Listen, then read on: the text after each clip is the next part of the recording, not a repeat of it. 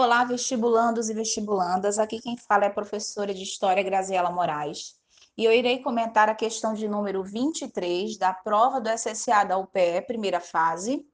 Vamos lá? Bem, a questão de número 23, ela vai discorrer sobre a arte aborígene australiana.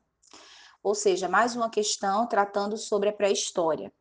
O grande elemento dessa questão é justamente discutir os simbolismos que estão atrelados à produção imagética durante a pré-história.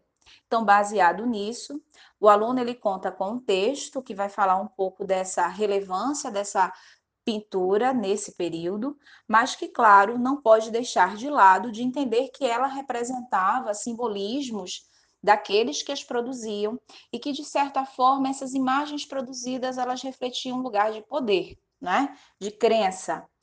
E que eram importantes, inclusive, para pensar o seu modo cultural, né? refletiam seu lugar cultural, mas também seu modo de organização, para garantir sua sobrevivência. Então, diante da produção de pinturas aborígenes, o aluno deveria marcar a opção incorreta.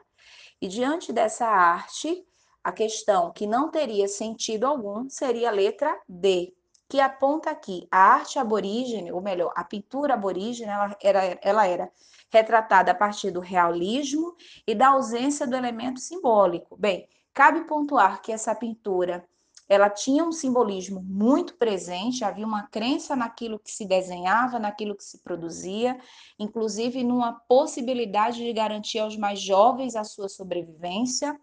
E realismo, não. Por quê? Porque muitos desses grafismos contavam com aspectos abstratos, subjetivos, que nem sempre são de fácil entendimento a nossa perspectiva e a nossa leitura de mundo.